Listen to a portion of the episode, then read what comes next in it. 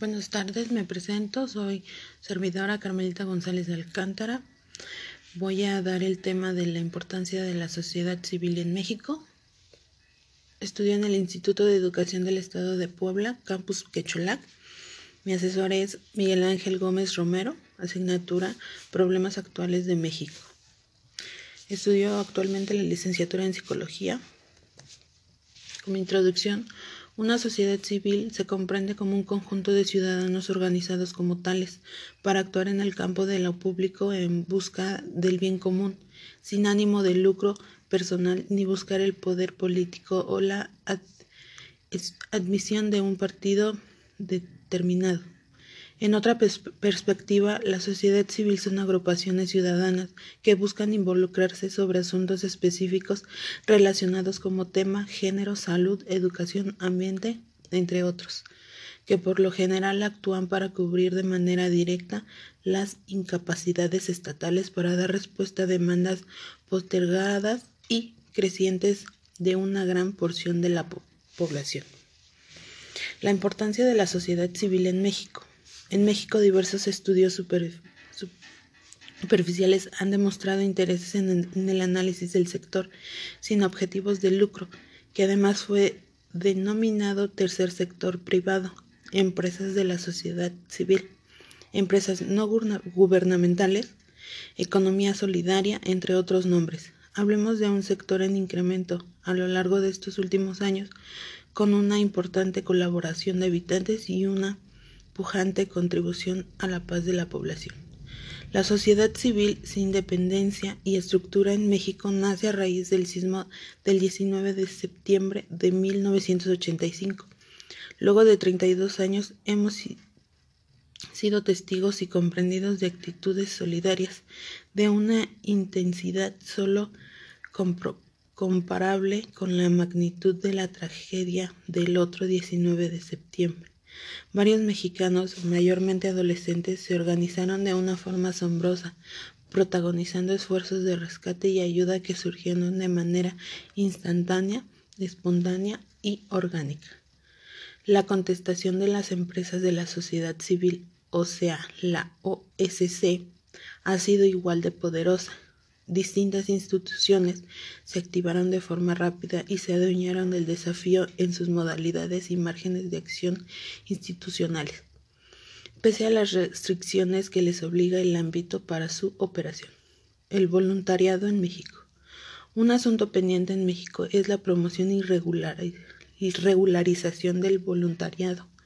En nuestra región no existe un marco legal que establezca estándares y normas para la promoción del voluntariado, con el fin que ésta sea un semillero de ingenio para el cambio social, una posibilidad de profesionalización de la sociedad civil estructurada y un instrumento de movilización y organización de la acción ciudadana en caso de emergencia. Sin embargo, el voluntariado en México es el caso de un prejuicio injusto que, en varios entornos, lo hace parecer como una actividad caritativa única de la élite o de las clases más acomodadas. Aquellos, aquellos enfrentamientos con un esquema de incentivos coherentes y una profunda acción con el área de, de sociedad civil, que comprenden empresas con diversos objetivos y fines. Además, el territorio no cuenta con programas gubernamentales que abren la puerta al voluntariado universal como ejemplificando en Ecuador, cuya política migratoria incluye un visor particular para visitantes voluntarios. Tampoco existe un esquema de incentivos como en la situación de Bolivia, donde en este instante se examina la probabilidad de hacer intercambiable la liberación del servicio militar por una vivencia de voluntariado verificada. Inclusive en otros territorios se proponen becas de manutención debido a alianzas entre los sectores públicos y privados, tanto a voluntariados nacionales como extranjeros, en especial en los casos donde hace falta de una actividad o servicio prolongado. En una fase inicial, México debe disponer de una Oficina Nacional de Registro de Voluntariados con capacidad de articular una red de estos al servicio de la sociedad. que logre vincularse tanto con el área pública como con la zona privada de forma regular, en especial en casos de emergencia como los sismos de septiembre del 2017. Eh, es de forma que debe de aprovechar la efervescencia de la colaboración ciudadana en la emergencia para impulsar cambios en las políticas que permitieran que la fuerza de la sociedad civil estructurada y de la acción voluntaria de militares de individuos contribuya a la sustentabilidad del sector social y a la colaboración ciudadana diaria para modificar nuestro alrededor de manera positiva y duradera. Como conclusión tenemos que finalmente en una perspectiva Ebermasiana, la sociedad civil tendría dos componentes principales. Por un lado, el conjunto de instituciones que definen y defienden los derechos de las y los ciudadanos que proporcionan su libre asociación, la posibilidad de defenderse de la acción estratégica del poder y del mercado y la viabilidad de la intervención ciudadana en la operación misma del sistema.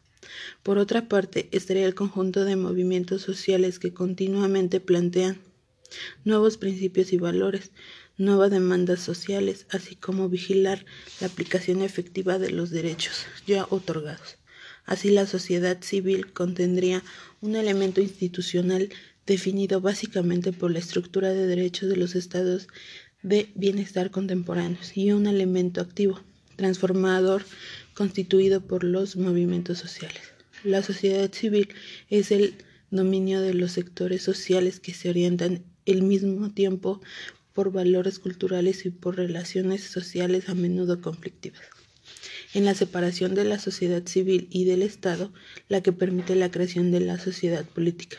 La democracia afirma la autonomía del sistema político, pero también su capacidad de establecer relaciones como los con los otros dos niveles de la vida pública, el Estado y la sociedad civil.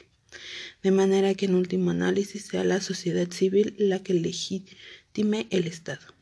Para Antonio Gramsci, no existe una sociedad civil, sino diversos intereses conformados entre sí en una lucha por la hegemonía cultural. Muchas gracias.